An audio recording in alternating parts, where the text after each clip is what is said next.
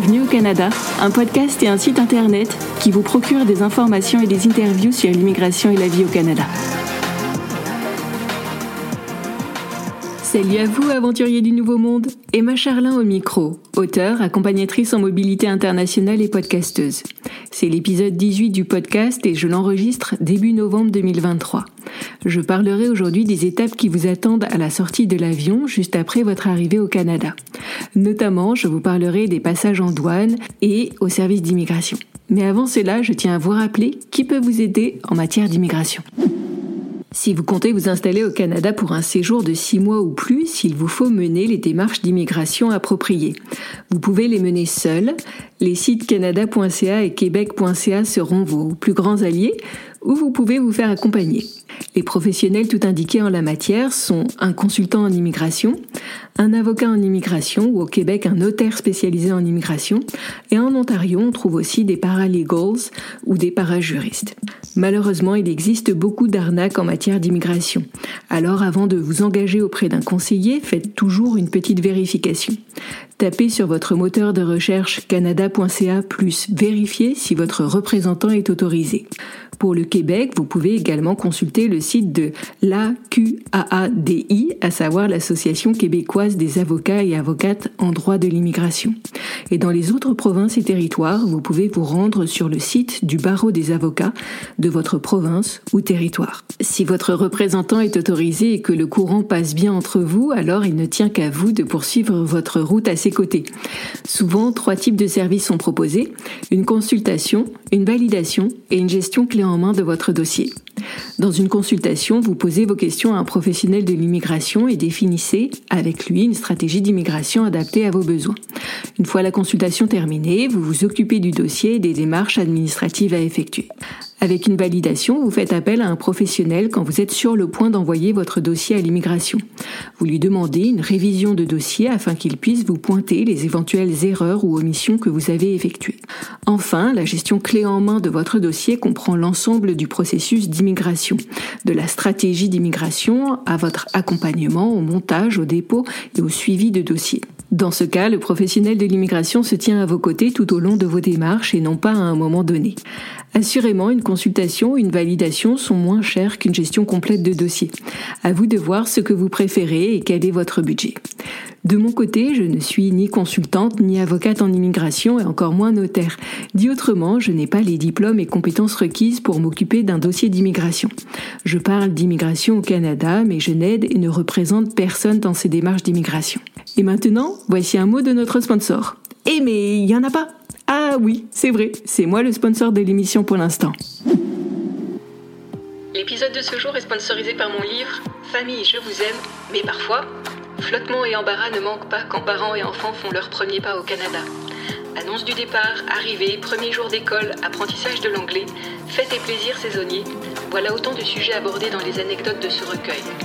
En plus de mise en situation bienvenue, chaque partie est ponctuée d'informations et suggestions pouvez acheter ce livre sur vos plateformes de vente habituelles.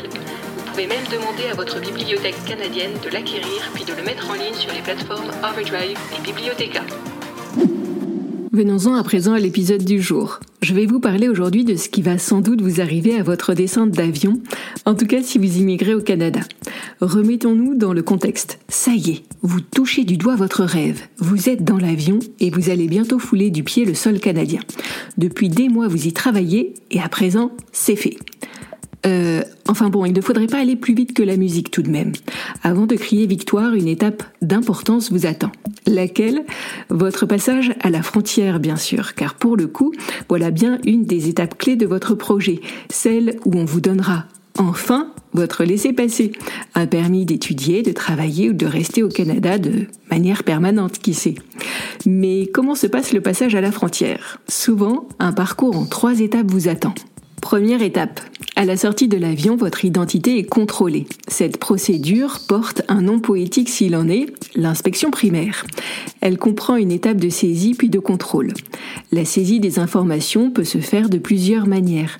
À l'ancienne, en remplissant une carte papier qui vous a été remise en fin de vol, À l'aéroport, en saisissant vos données sur les bornes électroniques d'inspection primaire, en amont de votre départ, en remplissant une déclaration électronique sur l'une des applications du gouvernement fédéral du Canada. Selon les aéroports, il peut s'agir des applications Frontière Can ou Arrive Can. Comme la situation évolue rapidement, ne manquez pas de vous renseigner sur le site cbsa-asfc.gc.ca. Un aparté sur les sigles en question, l'acronyme CBSA signifie Canada Border Services Agency et ASFC signifie Agence des services frontaliers du Canada. Une fois vos données saisies, il ne vous reste plus qu'à vous présenter à l'un des guichets. Un agent des services frontaliers ou une borne automatique va vérifier votre identité, en particulier votre photo et vos empreintes digitales. Et là, vous vous dites peut-être, alors, si je viens de passer l'inspection primaire, la seconde étape du parcours, c'est l'inspection secondaire. Non? Pas toujours, non, et heureusement à vrai dire. La zone d'inspection secondaire est un lieu de contrôle approfondi. Ceux qui y sont conviés le sont de manière aléatoire dans la plupart des cas et sont invités à répondre à des questions poussées. Un agent des services frontaliers peut par exemple vouloir obtenir des détails sur la durée, les objectifs de votre séjour, lire les documents relatifs à l'identité et au statut des enfants qui vous accompagnent, compter votre argent et vos chèques de voyage pour vérifier qu'ils ne dépassent pas le montant en vigueur. Mais si on ne va pas à l'inspection secondaire, quelle est la seconde étape du parcours alors? La seconde étape, c'est votre passage auprès des services d'immigration. Une étape importante pour qui souhaite s'installer temporairement ou de manière permanente au Canada. C'est là où vous présentez votre joli dossier avec vos justificatifs et papiers. C'est là aussi qu'un agent vous remet votre permis de séjour après les vérifications appropriées. À la remise de votre permis, vous serez sans doute tenté de partir dans la foulée. Après tout, vous détenez dans les mains votre précieux sésame, non? Euh, comment dire, ce serait une erreur en fait. Ne partez pas de suite, restez quelques minutes sur place et relisez avec attention le permis qui vous a été délivré. Vérifiez l'orthographe de vos noms, prénoms et dates de naissance. Vérifiez les dates mentionnées sur votre permis ainsi que la nature de celui-ci. Vérifiez également les éventuelles restrictions qui y sont notées. C'est le moment idéal pour demander un changement s'il y a lieu. Car après, malheureusement, il sera certes possible, mais plus contraignant, de faire machine arrière en réclamant une correction par-ci ou une correction par-là. Pourquoi avoir dit les services d'immigration tout à l'heure? Je ne comprends pas. C'est étrange en effet. Pourtant, dans certaines situations, il y a plusieurs services d'immigration à rencontrer. C'est notamment le cas dans la belle province, à savoir le Québec. Votre dossier est examiné par le service d'immigration du gouvernement fédéral et par celui du Québec. En quelque sorte, vous êtes accueilli deux fois. Vous avez droit coup sur coup à un bienvenue au Canada et à un bienvenue au Québec. La classe, non. Il est temps maintenant de récupérer vos valises et de franchir une troisième étape, le passage en douane. Cette fois-ci, l'objet de toutes les attentions a changé. Vous n'êtes plus sur la sellette à titre personnel, mais vos affaires le sont. Lors de votre passage en douane, vous devez mentionner si vous avez ou non des choses à déclarer.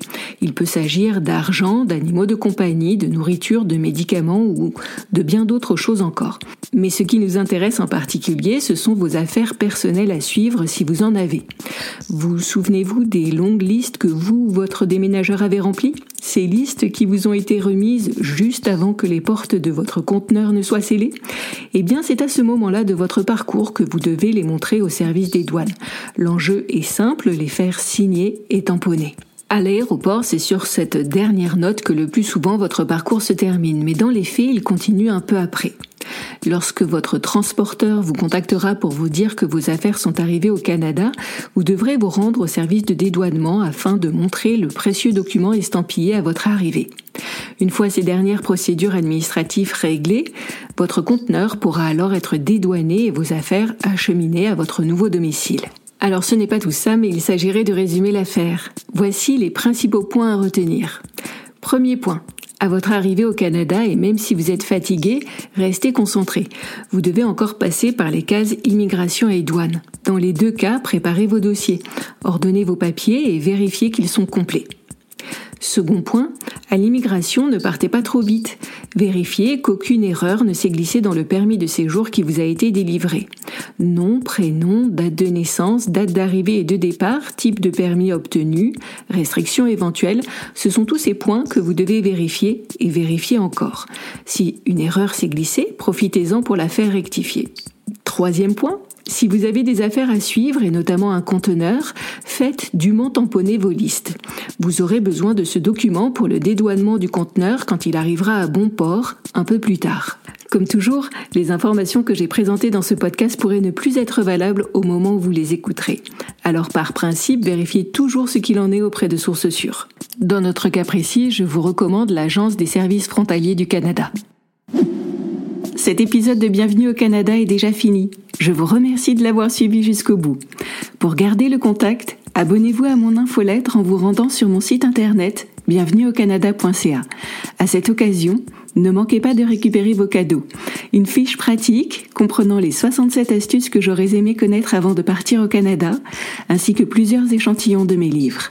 À bientôt!